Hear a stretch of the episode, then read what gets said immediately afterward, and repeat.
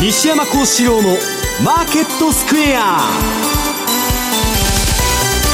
こんにちは西山幸四郎と。こんにちはマネースクエアジャパン津田隆光と。皆さんこんにちはアシスタントの大里清です。ここからの時間はザンマネー西山幸四郎のマーケットスクエアをお送りしていきます大引けの日経平均株価です。今日終値は3日ぶり反発となりました。え36円90銭高い1万9590円76銭です。安いところでは1万9497円29銭をつけるところがありました。はい。今日はなんかほとんど動いてなかったみたいですね、ね、私は今日朝まで仕事しておりましたもんで、はい、あんまり東京市場見てないんですけど、まあ、一応トランプのまあ弾劾観測とかトランプショックとか言われたんですけど、まあ、この後のコーナーでやりますけどね、えー、そんなことには今すぐすぐなるわけがないと。まあ、ちょっとここのところ下げた要因は別のことがあるということだと思うんですけどね、はい、ニューヨークはね昨日も高かったですからね、はい、反発をしていました。さあそして為替なんですけれどもドル円です。この時間が111円の32銭から33銭といった動きとなっています。津田さん、はい、今週結構動きましたよね。そうですね。まあ今おっしゃったトランプ弾劾、はい、えー、という話で、え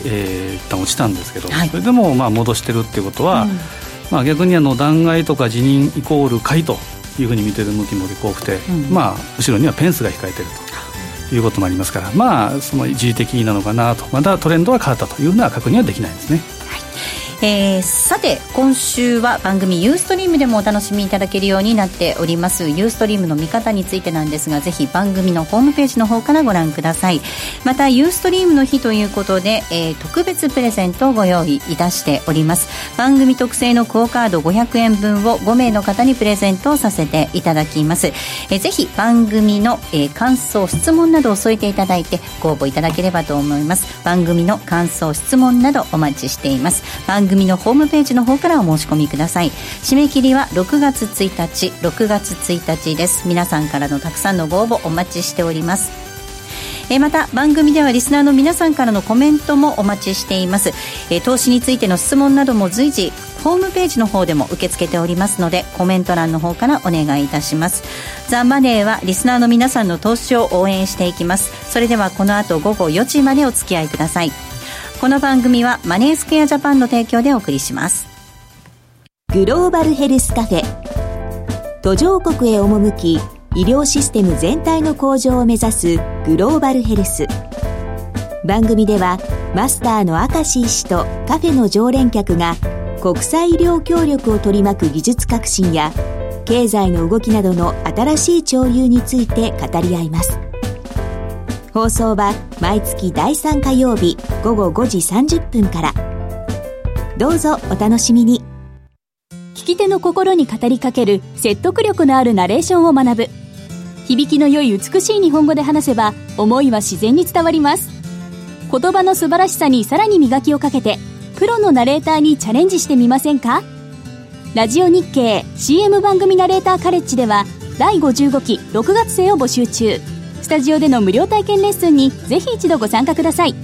お問い合わせはナレーターカレッジをインターネットで検索ホームページからどうぞ Today!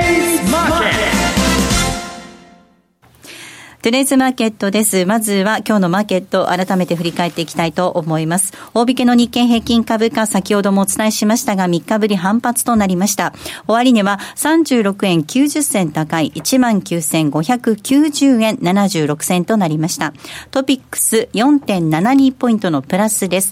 1559.78でした。東証一部の売買高概算で19億863万株、売買代金が2兆4077億円でした。値上がり銘柄数が1090、対して値下がりが804、変わらずは121銘柄となっています。業種別の騰落率見ていきますと、今日は33の業種のうち上昇したのが20業種、上昇は20業種となりました。上げ幅大きかったのが保険、そして証券、金編の工業、そして、えー、精密、こちらは変わらずです。一方、下げたところで、下げ幅大きかったのが、サービス、ガス、えー、その他製品、医薬品などとなっています。今日東証一部で新高値を取った銘柄なんですが、119銘柄ありました。新高値銘柄は119銘柄。一方の新安値となった銘柄です。えこちらは45銘柄。新安値銘柄は45銘柄となっています。東証一部の売買代金のランキング確認しておきたいと思います。東証一部売買代金のランキング。えトップが三菱 UFJ、2位がソフトバンクグループ、ループ3位が任天堂、以下リクルート、トヨタと続いています。売買高のランキング。こちらはトップがみずほです。2位が東芝、3位に三菱 UFJ、以下木村丹ティアックと続きました。そして為替の動きも確認しておきます。ドル円がこの時間111円の30銭台での推移、小動き続いています。ユーロ円が123円の7681、ユーロドルが1.112023での動きとなっています。では、マーケットのポイント、まずは津田さんからです。はいえーまあ、来週の注目は、えー、5月24日の、えー、コミえー、元長官の公聴会。はい。で結論から言うと、そこからですね、まあ、世に言うディープスロートが出てくるのかどうか、うん、でトランプ大統領取り巻く今、ロシア疑惑、これは45年前、えー、1972年のウォーターゲート事件、これももじってですね、ロシアゲート疑惑と。いうふうに言われてますけど、まあ、当時のニクソン大統領と比べ,、えー、比べるとですね、いろんな違いがあるということも言われてます。で、特にニクソン大統領っていうのは政治的には米中の国交回復とか、あとは、えー、ゴールドとの打開を開始した、えー、いわゆるニクソンショックに始まる為替の変動相場制を作った。まあ、いろいろ仕事をしているということで、はい、えー、結果が出てますよね。で、まあ、歴代大統領の中でも仕事ができるというふうな見方があるということも聞いてます。えー、一方、トランプ大統領、今日で、えー、昨日で就任119日目、明日、うん、えー、まあ明日というか、海外時間で120日ですけど、まあ、大統領数々やってますけど、まあ、実績、功績は、まあ、失礼ながらゼロかなと。で、今のところ。今のところ。で、まあ、マーケット、先ほど言いましたけど、トランプ弾劾とか、トランプ辞任で株高というふうに見てる人も結構多いということ、うん、まあ、次に控えるペンスこそが真打ち登場というふうなことを見てる人も多いみたいですね。で、えー、まあ、538っていうのサイトをよく私見てるんですけど、はい、そこで、えー、トランプ大統領の昨日時点の支持率、39.5%、40%割ってきてます。で、これは119日目の支持率、これは42代の、えー、ビル・クリントン、直近ではですね、うん、えー、以来の低さ、えー、クリントンで47.9%っていうことですから、8ポイントほどまで低いと。うん。で、まあ、えー、それで大統領選挙に勝利したことのない唯一の大統領、つまりニクソンなどの、えー、フォード大統領。でさえも、えー、この時期は45.3%、ちなみにニクソンは、えー、61.9%、結構人気があったんですね、うんうん、まあ、今ちょっと人気がないと。で、トランプ大統領の、えー、まさにですね、えー、状況って、えー、そもそも敵と交渉相手と家族しかいないというふうに言われてますけど、でその中であの共和党、本来味方であるはずの共和党が、まあ、ソース感というふうなところ。で、その辺は四面楚歌の状態で、これからどういうふうにやっていくのかっていうのが注目です。で、トランプ大統領の天敵というふうに言われているフリーダムコーカス、うん、このあたりが、まああのえー、支持がですね、コミュニ長官支持ということをはっきりと鮮明に、えー、出しているので、この辺も、えー、ちょっと、えー、弱いところかなと。で、24日の公聴会のコミ長官の出方次第では、その弾劾の X デーというのが出てくる可能性というのが十分あるということですから、マーケットも変動要因一つになりそうです。で、その中でが、えー、トランプ大統領は逆境は人を強くするとかですね、うん、とはネバーギブアップということ、まあ、気合精神論は結構強いんですけど、このあたりは、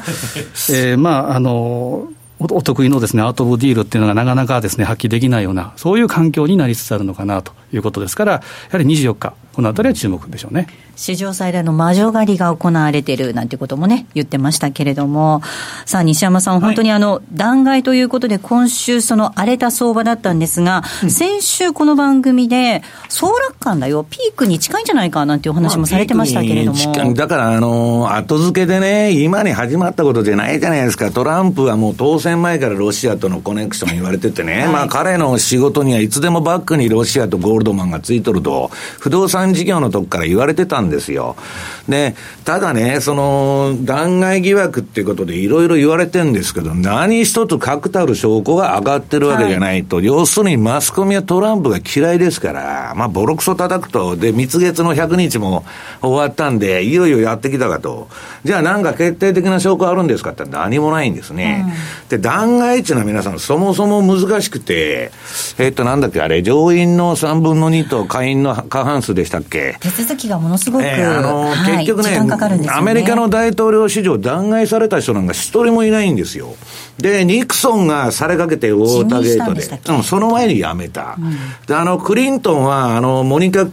あの、ルインスキーちゃんとの不倫問題でですね、何回も弾劾されかかってるんですけど、それでもうされてないんですよ。ギリギリセーフですね。えー、ギリギリギリセーフですか、ギリギリセーフだと。まあ、その辺はよくわかりませんけど、あのー、結局ですね、えー、弾劾っていうのは難しいんですね。で、それをマーケットテーマに、えっ、と、売っていけるかと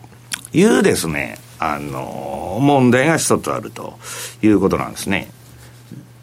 で、あのー、結局ね、うん、私が思うのは、まあ、マスコミはトランプが嫌いですから、はい、それをまあ、表面的なあれで、あのー、やってるとですね、あのー、もうトランプやばいみたいな感じなんですけど、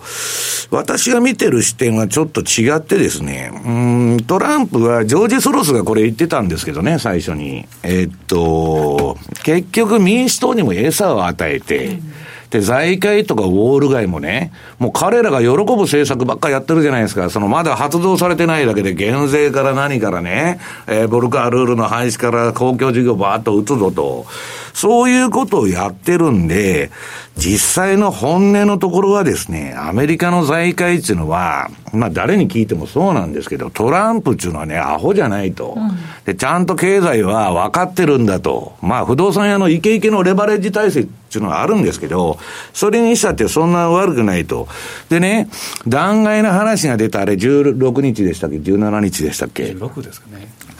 んなね、そのなんだっけ、あの財界の人とかね、ウォール街の人が出てきて、全部トランプの弾劾の可能性は低いとかね、えトランプはまあ見かけは悪いけど、やってることは悪く思えるけど、え結構まともなんだとか言って、あのウェルチーだとか、あんなもん出てきて、全部擁護しとるわけですよ。はいだから、本音の部分ではね、みんな何考えてるかというと、この今の世界の株高っていうのはトランプのおかげなんです。トランプのミックスであそこからガラッと雰囲気が変わって世界株高が始まってると。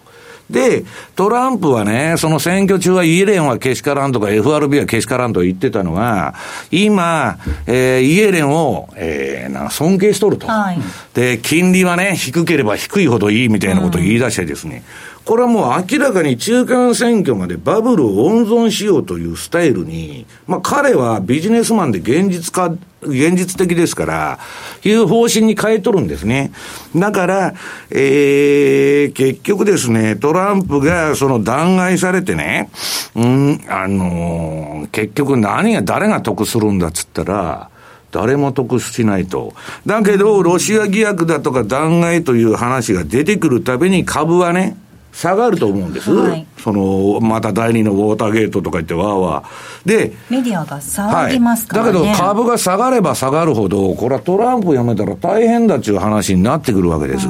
だから、まあ、あの、トランプ、津田さんが言ってるように、その辞めたら株が上がるという人もいれば、私はね、むしろ今のあんだけの大盤風呂、あの、大風呂敷広げて、はい、やるぞやるぞと言って、まあ、期待感でしょ、アメリカハードデータが全部経済悪くて、株だけ上がってるわけですから、何のおかげかと、トランプのおかげ、だからセンチメント系の指標だけ良かったわけですよ、アンケート調査とか。で、先行きは明るいんだということで今やってるわけですから。で、ただトランプはもうマスコミからですね、えー、民主党から既存のエリート層、これ全部敵に回してますから、うん、彼らがバンバンバンバン叩いてくると。で、叩いてくると株は下がるんだけど、株が下がるとあの人たちも困るんで。はいネオコンとかね、そういう連中も軍産も困っちゃうと。で、総倒れになっちゃうんで、私はね、トランプが今すぐ辞めるなんちゅうな、あの、ことには、まずならないと。ただ、まあ、その政治っていうのはね、一寸先は闇ですから、その FRB の長官がね、はい、クビになっとるわけですから、ね。何をまた言ってくるかわからないんで、うん、まあ、そういう危険性はあるけど、あの、この株の下落に対してはね、トランプがうんぬんっていうのは私はあんまり、まあ、それで下げてるんですよ。だけど、下げるべきべき時間帯に入ってたとい。うふうに思ってるんですけど、はいうん、まあ、下げるべき時間帯で、そこにそのニュースが来たからっていうところがあったんだと思うんですけれどもね。ええ、まあ、だから、あのー、これ、あのー、もう今日ユーストなんで資料を持ってきてね、はい、これなんだっけ？えー、ですね、1ページ、はい、これね、あのーね、先週ももう日経平均ピークに近いって言ってたんですけど、はい、まあ、あのー、今週のまあ月曜日に出た、まあ実際には13日に収録されたラリー・ウィリアムズの、まあ日経平均予測。はい。これはまあ、あのー、シーズナルサイクルだとかなんだとか、まあ、フォーキャストを見てると、もうピークに近いってまあ言っとるんですね。うん、で、今週ドカッと来たと。だから、あのー、とりあえず、あの、ここのところスルスルスルスル上げて、為替も6円ぐらいあって、日経も走ったんですけど、はい、まあ、調整すべき局面にあったと。で、次の、えっ、ー、と、4ページ。はい。これはまあ全部あの下の線を隠しちゃってるんですけど、ラリー・ウィ、うん。はい、ラリー・ウィリアムズがあの出しているウィル・ゴー中、まあアメリカのあの、SP500 のね、うんうんうん、えー、っと、先行指標みたいのを出してるんです。あ、ここオレンジのところ、指標が出てるんですね、本当はね。うん、ユーロレポートなんで、はい、あの、金払わないと見えます、はい、見れませんので、はい、で、それによるとですね、もう SP500 も一旦は調整と。うん、まあ、あの、弱気じゃないんですけどね、一旦はもう調整するとこに来てるだろうと。で、一番の要因が、次の、うん、5ページ。これ、あの、いつでも言ってる長短スプレッドですね。アメリカの10年国債と2年国債。これが、スプレッドが縮小すると、株は上がりにくいし、ドル円は円高になると。いうかなり相関関係、コリレーションの高いあれなんですけど、このところ長短スプレッドが下がってるのに、株は下がらなかった。これはもうトランプ期待なんですよ、早い話。まあ、業績がいいっていうのも、あの、そこそこいいっていうのもあるんですけど、まあ、あの、バブルなんですよ。要するにバリエーション的に見たらもうかなり高いとこ買ってるわけですから。で、それがドスンと落ちてですね、今ちょっと下がってんですけど、あのー、これが上がってこないと、本当に景気が良くて株が上がってるんじゃないんですね。だからこの、えっと、4、5ページの資料を見ていただいてると、その、最初のトランプラリーの時は、長短スプレッド、金利差拡大して株も上がってるという流れだったんですけど、今そうなってないと。だから、ちょっとね、えー、アメリカの経済指標も中国の経済指標もおかしくなってきてんで、まあそういう意味ではちょっと気をつけるべきとこに来てんのかなということですね。はい、で、まあ、梅雨にやっちゃうとドル円、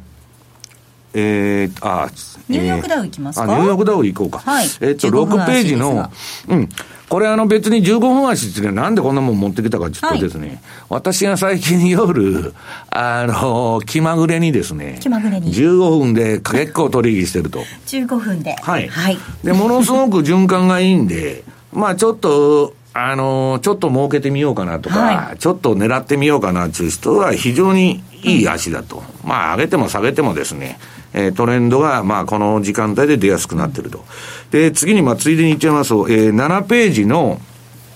ドル円の予想。これもラリーがですね、えー、言ってるのは、まあ、えー、円、円、円安に触れたんですけど、はい、これもピークに近いですよと、まあ、今週の月曜日の、まあ、あの、レポートというかですね、動画で言っとると。で、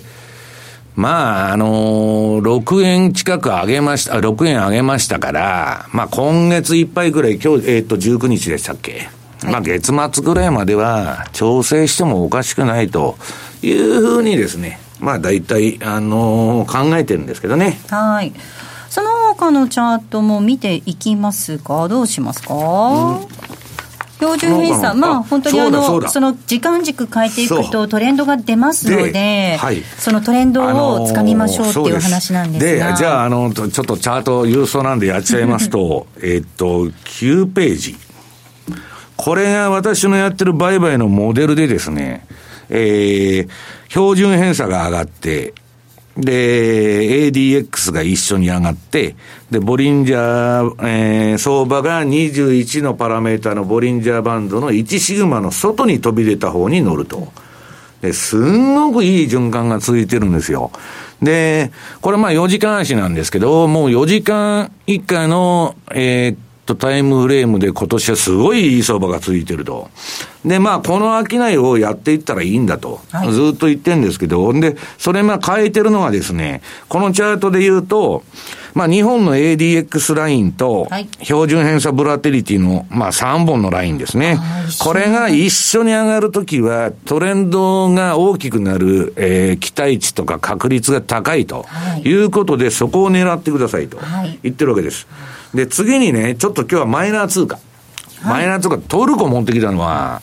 どこに行ってもトルコの質問ばっかされててですね、一年中、まあ日本人にすごい人気の通貨なんで、トルコはどうなんですか、トルコはどうなんですかと、いや、あの、よくわかりませんということなんですけど、いや、トルコはどうなんですかっていうのはね、チャートを見てみたら、これもですね、あの、トレンド中見では結構素晴らしい通貨なんです。で、これ見てるとね、冷やし見てると次の、えー、11ページ、売りトレンドが出てる時もあれば、直近はまあ買いトレンドが終わって、はい、で、下に沈んできたと、はい、いうことでですね、これも標準偏差ボラティリティトレードをやってたら、えー、結構抜けてくる通貨だと。んで、その、トルコリラっていうのは金利取りのためにやってる人が多いんですけど、うん、要するにこの売りトレンドが出た時は一旦外すとかですね、その、まあロングオンリーみたいな買いから入ってる人も避難するということが必要だと。はい、で、これ次に4時間足トルコリラの。これもですね、循環的にトレンドが出てて、あの、金利取りでうんぬんやるよりも、実際のそのスペキュレーションでね、はい、売り買いしてた方がよっぽど儲かると、要するに。3本綺麗に上がってますもんね。要するにね、次なんで、その、なんだっけ、4時間の次1時間足か。はい、まあ結構今みたいに動く相場はトレンドが出るんで、あの、スワップ収入なんて大したことないんですね。うん、その、キャピタルゲイン、キャピタルロスに比べたら。で、非常にまあ、あの、わかりやすい動きをしてると。はいで、次にまたあの、高金利通貨で、ナンアランド。はい、こんなもん私めったにやらないんですけど、あの、要するにね、もう質問が多いんでまとめて、あの、うんぬんやっとると。で、ナンアランドはですね、これも、冷やし見てると非常にわかりやすい。上げるべくして上げて、下げるべくして下げとると。要するにこの3本の線が一緒に上がるときに相場にエントリーしてたらですね、うん、えー、それで、えー、収益が得られる構造になっていると。で、標準偏差が下がってる過程の時は何もしないというのが一番いいんだと。で、これまあ4時間、1時間と出てるんですけど、はい、ポイントはその3本のラインが一緒に上がってる時にトレードすればいいということなんですね。すごい。この4時間足も綺麗にトレンドが出てるところがありますからね、うん、こういうトレンドを、うん。株価指数でもね、あの、為替でも何でも一緒なんです。要するに相場の醍醐味はトレンドを取ることなんですね。はい、で、トレンドがないときは別に何もしなくてもいいと、うん。で、トレンドがないっつってもね、4時間とか1時間だとしょっちゅうトレンドが出ますんで、毎日ドタバタやってなきゃいけないと いうことなんですけどね。忙しくなりますね。はい、ここまではトゥレーズマーケットをお送りしました。金森薫の世界情勢マンスリー5月号。北朝鮮をめぐるアメリカ、中国、ロシアの動き。好評発売中。各国の動きと今後の北朝鮮の出方について独自の理論と情報網で詳しく解説します。CD およそ60分。お値段は税込送料別5400円。詳しくはラジオ日経ネットショップサウンロード。または電話03-3595-4730まで。全クラス in English。大好評実施中の全のワークショップに英語クラスが登場です。ただひたすらに座る。シンプルで美しく奥深い修行の体験。あなたも英語の指導で禅のマインドに触れてみませんか？お申し込みお問い合わせは、ラジオ日経英語で全入門をインターネットで検索。ホームページからどうぞ。M2J トラリピーボックスプリピート。トラップリピート。僕の名前はトラリピトラップリピート。トラップリピート。それを略してトラリピ M2J トラリピボックスのコーナーです。えこのコーナーではリスナーの皆さんからいただいた質問を紹介しながら進めていきたいと思うんですが、まずはここでセミナーのご案内をちょっとさせていただきたいなと思います。え6月3日土曜日なんですが、東京で無料の CFD セミナーを開催いたします。6月3日土曜日なんですが、東京で、え世界の株価で資産運用スピンオフセミナー、株価指数 CFD 運用力向上講座開催いたします。会場がビジョンセンター東京5階のビジョンホールでの開催です。スタート時間が1時、午後1時となっています。え番組のホームページのところにですね、えリンクがございまして、バナーがございますので、えそちらをクリックしていただいて、ご応募いただきますようお願いいたします。6月3日、東京株価指数 CFD 運用力向上講座のご案内でした。えでは、いただいた質問ご紹介したいと思います。な、まずは、ナベリンさんからこんな質問いただきました。市場のセンチメントすっかり冷え込んでしまったのではないかと思います。このまま株価、為替は失速していくのでしょうかということで、ちょっとね、冒頭、先ほどのコーナーのお話にもありましたが、いかがですか、はい。まあ、あの本当に時間帯的にですね、やはりちょっと修正の時間帯に、うん、えー、まあ、今の段階の話が出たと、本来ならですね、えー、5月9日でしたかね、えー、FBI 長官、小見長官を、うん、えー、連議会にした、はい、でそのあたりとか、あとはラブロフ外相に、えー、機密情報を漏らしたとか。うん。このあたりってほとんどマーケット反応しなかったんですね、だから今に始まったことじゃないんですよ、だから、まことしやかに言われてんですけどね、まあ、たまたま下がるべきタイミングだったんだと。で特に4月23日のアメリ、えー、フランスの大統領選挙、決選投票が終わって、24日に、えー、これはリリーフラリーっていうんですか、マクロンラリーとかいうことであると、はい、でそうなると、やはり大きなトレンドで見てるのが、やはり200日移動平均線、うん、これを見ていくと、ドル円なんかでもです、ね、やはりその帰りを埋めたということと、あとは24日に窓開けがあって、まあ、窓開けで窓埋めということもあるんですけど、今、えー、20, 200日移動平均線、これは右肩上がりになっているということと、ローソク足がその上にあるということは、基本トレンドは変わってないんですね、うん、修正ということですから、うん、まあ他にもですね、えー、このあたりは、例えば5ドル円なんかも今、200日移動平均線上にほぼあると。いうところ、まあ、こういった大きな流れをですね移動平均線、えー、長いものを見れば、基本的にはやっぱトレンドが分かるのかなと、でトルコリラに関してはですね一瞬、えー、この200日移動平均線を超えるか超えないかって勢いまで来たんですけど、押し負けてるということですから、うん、まあ、トレンドを見るにはこういった長いえー、移動平均線なんか見たらいいかもしれませんね。はいもう一つ質問紹介します。リスキーさんからです。再びアメリカの10年債金利が2.3%を下回り、イールドカーブがフラッティングしてきたようです。西山さんが以前指摘されていたように株価も急落しました。え本格調整の時期に入ったのでしょうか。イエレン議長は株価を見て金利を決めると思いますので、6月の利上げは株価次第ということになりますか？あの、私はですね、まあ今これ、あの、長短スプレッドが確かに縮小してるのに、まあ株がしっかりしてるとかね、ドル円がまあ円安になってたのはおかしいと。で、それで一気に来たわけです。ただ、対局を申しますと、まだ相場のね、上げ余力っていうのは残ってると思うんですね。うんうん、で、まず、まあ、トランプっていうのは、ま、まだ何も政策を打ってないんです、一つも。で、そのやるぞやるぞって言ってるんですけど、まあいろんな妨害があってできないとかね、まあ自分とこの政権内での揉め事で、まあぐちゃぐちゃになっちゃってるんですけど、それにしても、株が上がってるってことはね、皆さん、トランプは評価されてるんです。本当にね、皆が言うに、だって、皆さんね、去年トランプがもし当選したら株は大暴落するってみんな言っとったんですよ。いまだに大暴落なんか何にもしてないじゃないですか。まあ評価というか、そのマーケットに、プロマーケットな、マーケットにこう好ましいような政策をしてくれるから歓迎してるだけですよね。いや、だから評価してるんじゃないですか、まあまあそうですよね。だから、何もまだやってないんだけど、とにかく、えー、財界とかウォール街からの、えー、何、その、信任は高いわけです。でね、私は聞いたんですよ。あの、ラストベルトの連中もトランプもう見限ったのかと。全然見限ってないと。あんなね、クリントンみたいにね、表面上、わわいいことばっかり言って、私服肥やすようなやつばっかりだと、政治家は。で、トランプのがいいんだってみんな言っとるっつうんですよ。だから、人間っていうのはトランプは見た目悪役に見える。よくあの、プロレスで悪役っているじゃないですか、はい、ヒールと、ね。で、いいのがベビーフェイスと。だけどね、皆さん人間汚れ役やる人っていうのはいい人が多いんですよ。そういう役をやるっていう人はね。だから人間っていうのは一面だけ見ててもわかんないと。で、トランプがとにかく評価されてるんです。だから株は上がってるんですよ。だから、その、トランプが、その、なったから株全然下がってないわけですから。別に彼の政策が悪くないっていうのをみんな運用者は言っとるわけです。だからかなりマスコミの報道を見てるとあれひどいやつだということになるんですけど、そこら辺は全然その見方が乖離してると。うんはい、はい。いうのを私は日々ひしひしと感じてるんです。運用者サイドではすごく評価されてる。まあだから結果を出していくのはこれからっていうことですよね。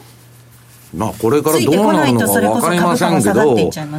トランプはね、株価下がったら貧者の脅しでね、余計にやめにくくなるわけですよ。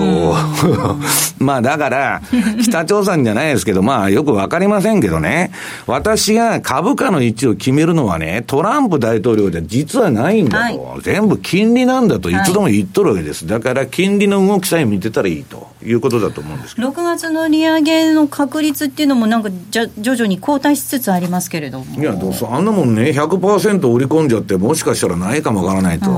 ん、私はね、その経済指標なんか見てやってないんだと、FRB は。要するに、景気が良くて金利上げるんじゃなくて、次の不景気に対応するために、はい利下げのバッファが欲しいから上げるだけですから、じゃあ、6月にやるのがどうの、どうなのかっていうのは、その時の株価の位置次第で高かったらやるし、もしなんか急落しとったらやらんと。あるいは海外でなんか事件が起こったらね、見送るというだけのことだと思うんです。ちなみに利上げ確率はフェド落ちするで、先週だったらこれ8割超えてました、うん、だけど、なんか今、落ちてきてる言いますよね。で、17日に64%まで1回下げて、うん、で昨日は73.8%まで戻してるということですから。まあ、あまあ、しかもあの弾劾というのは先ほど言いましたように、ニクソンの時で2年かかったんですが、ウォーターゲートで1972年で、辞任が74年ですから、やっぱこれから長い道、すぐに弾劾とか辞任とかいうことではないということは、やっぱり認識すべきでしょうね。うんえー、ここまでは M2J トラリピボックスのコーナーをお送りしました。西山幸四郎のマーケットスクエアリスナーにおなじみの FX 会社マネースクエアジャパン。独自の発注管理機能トラリピと充実のサポート体制で多くの FX 投資家から選ばれています。今回そのトラリピがさらに始めやすくなる新しいサービスが始まりました。その名もトラリピフルサポートプログラム。例えば200万円をトラリピで運用した場合のプランを考えてほしいといったご要望から、とにかくトラリピのことを何でも聞きたいといったご要望まで、マネースクエアジャパンの経験豊富なコンサルタントがお答えします。これまでトラリピに興味はあったけれど、まだ始められていない方の第一歩を、トラリピ専門のコンサルティングプログラムで応援します。トラリピフルサポートプログラム、ぜひご利用ください。詳しくはトラリピサポートで検索。マネースクエアジャパンの取扱商品は投資元本以上の損失が生じる恐れがあります。契約締結前交付書面をよくご理解された上でお取引ください。金融商品取引業関東財務局長金賞番号第2797号。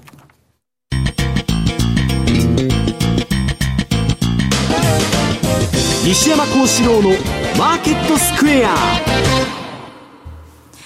さあ、このコーナーではマーケットの見方について西山さんにいろいろな角度で教えていただきます。今日のテーマです。インデックスバブルは崩壊するのかというテーマでお話を伺っていきます。はい。これね、まあ最近まあ日銀の ETF 買いもそうなんですけど、みんなインデックス買うと。もう猫も借子も全部インデックスと。で、私もね、あの、人のことは言えなくて、えー、株式投資はインデックスに勝てないんだと。はい、これまあチャールズ・エリスが言ってる、まあ敗者のゲームと。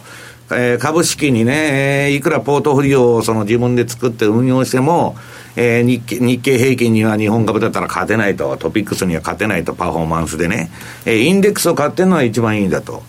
いう、まあ、考え方なんですね。で、まあ、ファンドマネージャーなんかいらないと株の。インデックス買ってるのが一番コストが安いじゃない。インデックスの先物か ETF 買ってるのはコストが安いと。でね、一時期まあそういうことでも早くから20年前ぐらいから株の運用者運用者はいらないんだということでまあ減らしてきたんですけど、まあ中にはですね、その勝ち組の2割、毎年インデックスをしのぐような成績をこれはロングオンリーじゃないですよ。売り買いとかうんぬんして、ポートフォリオの入れ替えとかしてね、えー、現金比率高めたりうんぬんして、パフォーマンスを超えるまあ、あき、あのー、成績を上げてるファンドもあるんです。ただ、プロでも8割が勝てないと。まあ、7、8割が勝てないと。でね、そうなると、あの、アクティブ運用っていうのがほとんど廃れてきたんですね。要するに、いい銘柄を探して、ポートフォリオを組んで運用しましょうと。で、もともとそうなっちゃったのは、アクティブ運用、まあ、特に日本ではそうなんですけど、手数料だけ高くて、パフォーマンス悪いと、まあ、最悪の商品が多かったんですね。で、あのー、まあ、そういうのほど売れてたんですけど、はいまあ、それが近年ですね、まあ、最近森金融長官も、もうとにかく、あの、ろくな商品がないと、投資で。えー、で、まあ、手数料を取るために販売してるだけじゃないかと。うん、で、まともにしようという流れがわーっと今出てきてるわけです。で、それはね、あの、まあ、日本の個別の、まあ、手数料がと極端に高いという事情なんですけど、世界的にも、インデックス運用が幅を利かしてて、うんウォーレン・バフェットが、インデックス運用が一番いいんだと。で、ヘッジファンドなんてね、投資してもね、高い手数料だとかうんぬん取られるだけで、全然パフォーマンスが悪いと。で、インデックス買ってるのが一番いいんだと、もうテレビでヘッジファンド批判して、ボロクソに言っとるんですよ。で、えー、あの、世界最大の、その、えー、っと、ヘッジファンドのレーダリオでさえ8割はインデックスの ETF を買ってるとアメリカ。アップルとか個別銘柄5銘柄ほど持っとんですけど、ほとんど ETF だと。うん、とね、もう今や猫も借子もインデックス、はい、えー、うんぬんと。で、あの、先週、先々週か、あの、日経新聞の編集員の人と喋ってて、とにかく最近、指数が落ちないと。アメリカなんか見ててもなかなか下がらないと。これなんでなんだと。で、一般的には、地政学リスクが後退してね、まあ、インデックスはまだ上げてきてると言ってるんですけど、えーはい、それ関係ないだろうと、もうほとんどインデックスバブルで下がると、それこそおしめ買ってくるのが、ゴンゴンいるんだと。で、その結果、えー、インデックスが下がらなくなって、あるいは動かなくなって、下、まあ下がらない分、上もあんまりいかないんですけど、このビックス指数、うんうんうん、この17ページ。の、はい、まあこれが、えー、20以上がまあちょっと危険ラインで相場が動くかなって言われとんですけど、まあこの前10切るまでいっちゃってですね、もうあの歴史的な、えー、安値圏に到達しとると。で、結局、このインデックスブームというのはですね、あの、私思い出すのは1989年の相場。ソロモンブラザーズとかが30銘柄ほどの現物を買い上げて日経平均を押し上げてたんです。で、当時ね、個別銘柄いくら持ってても、そのお客さんのポジションから何から全然上がらない見てても。で、日経平均だけスルスルスルスル。1年かけてうわーっと上がっていくんですけど、個別銘柄全然上がってない。何なんだこれはと。その後、ドーンと来たんですよ。うん、で、今ね、このあの、ちょっと資料が古いんですけど、20ページ。これもアクティブ運用からどんどん金が抜けて、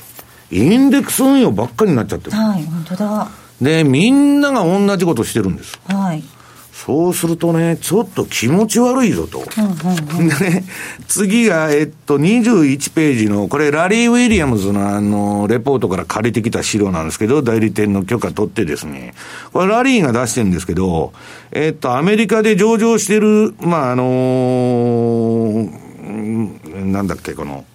銘柄数なんですけど、はい一般の銘柄が増えなくて、インデックスの ETF とかそんなもんばっかボンボンボンボン増えてると。ETF の数すごいんですよね、アメリカね。だから、もうですね、指数バブルなんだと。指数に勝てないとチャールズ・エルスが言った、それが今や全世界に認知されて、全員が指数買ってると。ところがね、面白いのは、えー、っと、ちょっと飛びますけど、うんと、24ページ。これね、SP500 構成銘柄と SP500 の指数の相関性が失われてると。まあ SP500 で500もありますから、はい、と SP500 に、えー、入ってる銘柄買ってるから連動してるかって言って全然連動してない。えー、ね。うん、こういう変なことになってきてるんですよ。はい、で、えー、もう一つ、はい、えー、っと、25ページ。これ資産間のコリレーション相関性ですね。えー、例えばドルが上がったら何が下がるとか、えー、株が上がったら債券が、えー、なんだっけ、売られるとかね。そういうその相関、市場間の連関が、今、今年の1月で崩壊したつうんです。で、これはね、あのー、モルガン・スタンレーが出してる資料なんですけど、このね、モルガン・スタンレーの、えー、ファニキラン、な、えー、なんだっけ、奈良原樹。うん。というのは、これあの、これもマーク・ファーバーのレポートから借りてきたんですけどね。この人が言ってるのは、相関性の崩壊は通常景気サイクルの最終局面で起こると。今まさにそれが今年の1月から起こってるんです。で、なんか最近見ててもね、市場間の連関がないなと、債券は債券で勝手にやってて、例えば長短スプレッドを縮小してるのに株だけ上げてるとかね、それも相関性がなくなっとるってことなんです。で、これは、景気サイクルの最後に起こる状況だと。で、まあ、このマーク・ファーバーっていうのは陰鬱博士と言われとるだけあってですね、はい、逆言った方がいいんだと。アクティブ投資だと、これからは。で、それはそうなるかどうか、アクティブ投資はね、優秀なファンドマネージャーがアクティブ投資しないと儲からないんですよ。だからほとんどが負けていくんですけど、8割が負けるんですよ。だけど、まあそういう方がいいんじゃないかと。で、今悲惨なことになってるのがね、皆さん22ページ。これ最大手銀行、ね、銀行と、あと投資銀行、証券会社12社の調査部人員数の推、調査部、津田さん。うん、調査部員がボンボン首切りになってですね、ね 来月から比嘉さん、あ、比嘉さんでね、津田さんもいなくなるかもわからないかもしれないね。なんてこと言うんですかそのぐらい、いや、これバブルが崩壊しとんでなしに、インデックス買ってたらいいんですから、個別銘柄の研究なんてしたってしょうがないでしょう。でもまあ、インデックスバブルが弾ける可能性もあるわけですから、その先はまたわからないですね。いや、バブル弾けたら、個別株の方が余計に損してるんじゃないですか？インデックスに勝てないんですから。いや、だから、要するにね、人件費から何から、要するに安いね、手数料の ETF とかね、えー、先物でインデックスが当てた方が、えー、安くつくと。はい。いう風潮が広がりすぎまして、要するにファンダメンタルなんか関係ないんだと。価格も関係ないと、もう long only でほったらかしにしといたらいいというようなことで、アナリストはいらないブームが、あのー、蔓延してきてですね、むちゃくちゃ人数が減ってる。で、一方でですね、これまあ、 Bank Credit Analyst っていう会社が出しとるんですけど、えー、23ページの資料。はい。こういう大手証券とか大手銀行と紐付きのアナリストはいらないと。えー、100通送るとレポートを3人ぐらいしか読んでないという比率らしいんです。ところが、独立系の紐付きでないこのネットデイビスみたいなね、あの、昔から真面目にやってる会社っていうのは、どんどん需要が増えてると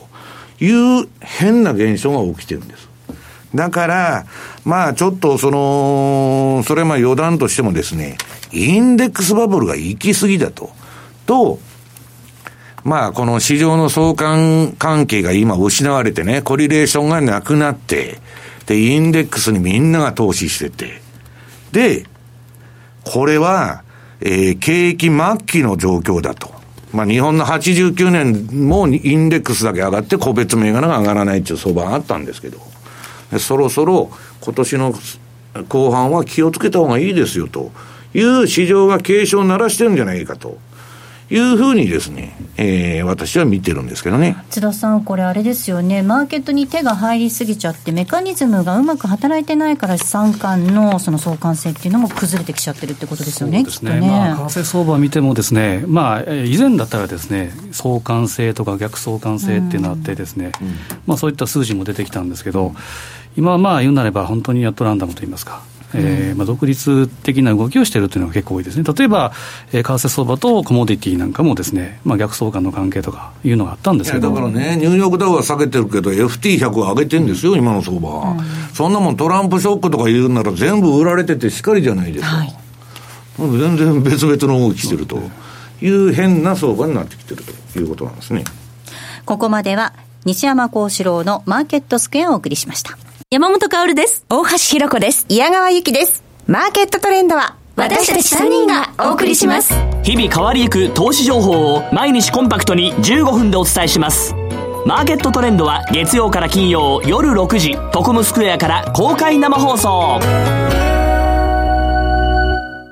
競馬中継が聞けるラジオ日経のテレドームサービス。東日本の第一放送は0180-99-3841、99-3841。西日本の第二放送は0180-99-3842、99-3842。情報量無料、通話料だけでお聞きいただけます。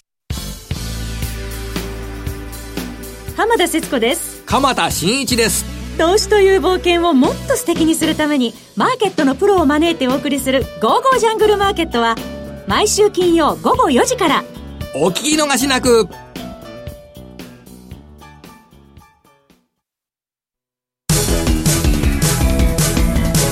M2J マーケット投資戦略さあ、このコーナーでは来週に向けての投資戦略を伺っていきます。津田さん、お願いいたします。はい、えー、やはり目が離せないと言いますか、見るべきはやはりドル円を見るべきかなと。で、えー、ちょっとこれ資料をお持ちしたので見ていただきたいんですけど、はい、これドル円の冷やしチャートと、えー、先ほど言った200日移動平均線、うん、えー、それとフィボナッチ、はい、えー、まあ、下が DMI ですけど、はい、一番大きいのはそのフィボナッチでいうと61.8っていうのが110円の50、うん、これを一瞬、まあ、瞬間的に割り込んだというのがあるんですけど、まあ、ちょうど半値押し、4月の半ばから、えー、行ってですね、でマクロンラリー、リリーフラリー、これで、えー、行って、でちょっと帰りができて、半値押しをして、でオーバーシュートで61.8%まで下げてると。で、この61.8%っていうのが110円の50。これを割り込むかどうかですけど、まあ、割り込んで、例えば200日の109円の今60、えー、69ぐらいですか。はいこの辺までくれば、基本的には逆に、えー、例えば当社でいうところのトラップトレードなんかで、えー、買い下がっていくとかいうふうな形でいいのかなというふうに思います。で逆にですね、ストレート、次のページで、はい、えー、OG ストレート、5ドルドル、えー、これを見ていくと、これも200日移動平均線のこれ、下に位置しているということは、基本的には、まあ、上にあれば、えー、押し目買い。で下にあれば戻り売りということでいいと思うんですけど、ただちょっと今、えー、反発の兆しということがあるんですが、えー、前回高値、えー、安値 B 結んでもまだ38.2%までも戻してないと、うん、で注目すべきはこの半値戻しのところと200日移動平均線というのがほぼイコールで、うんうんうん、0.7540ぐらいです。はいこのあたりまでは戻してくる可能性があるのと、まあ、このあたりを超えてからでも遅くないというのが。5ドルとニュージーも今、違う動きしてるんだよね、あそうなんです、ね、本当になんか変な相場なんですよね、まあ、独自で、例えば、まあ、ニュージーランドだったら乳製品の動きとか、えーまあ、声明文がちょっと違ったりというのがありますけど、うん、今までだったらですね、似たような動きですよ、ね、ほぼ同じ動きだったんですけど、これもまた乖離ができているということですから、やっぱチャートの、えー、こういった指数、えー、動き見ながらですね、うん、トレードされるべきかなと、まあ、シンプルなのはドル円の今、買い下がりっていうのが一番シンプルかなというふうに思いますね。ドル円の買い下がりドル円の買い下がりですね。そうですね。はい。まだ200日移動平均線上回ったところにありますからね、はい、はい、ここまでは、えー、M2J 投資戦略のコーナーをお送りいたしました。さあお送りしてまいりましたザ・マネー西山幸四郎のマーケットスクエア。そろそろお別れなんですが今週はユーストリームということですので、はい、プレゼントキーワードお願いいたします。キーワードはさつき晴れです。さつき晴れはい、えー、今週のキーワードはさつき晴れです。こちらを添えていただいて、えー、番組のホームページの方からご応募いただきますようお願いいたします、えー、皆さんからのご応募お待ちしております、えー、では西山幸四郎のマーケットスクエアお別れのお時間です。今日ここまでのお相手は西山幸四郎とマネースクエアジャパン須田貴光と大里清でした。さようなら。この番組はマネースクエアジャパンの提供でお送りしました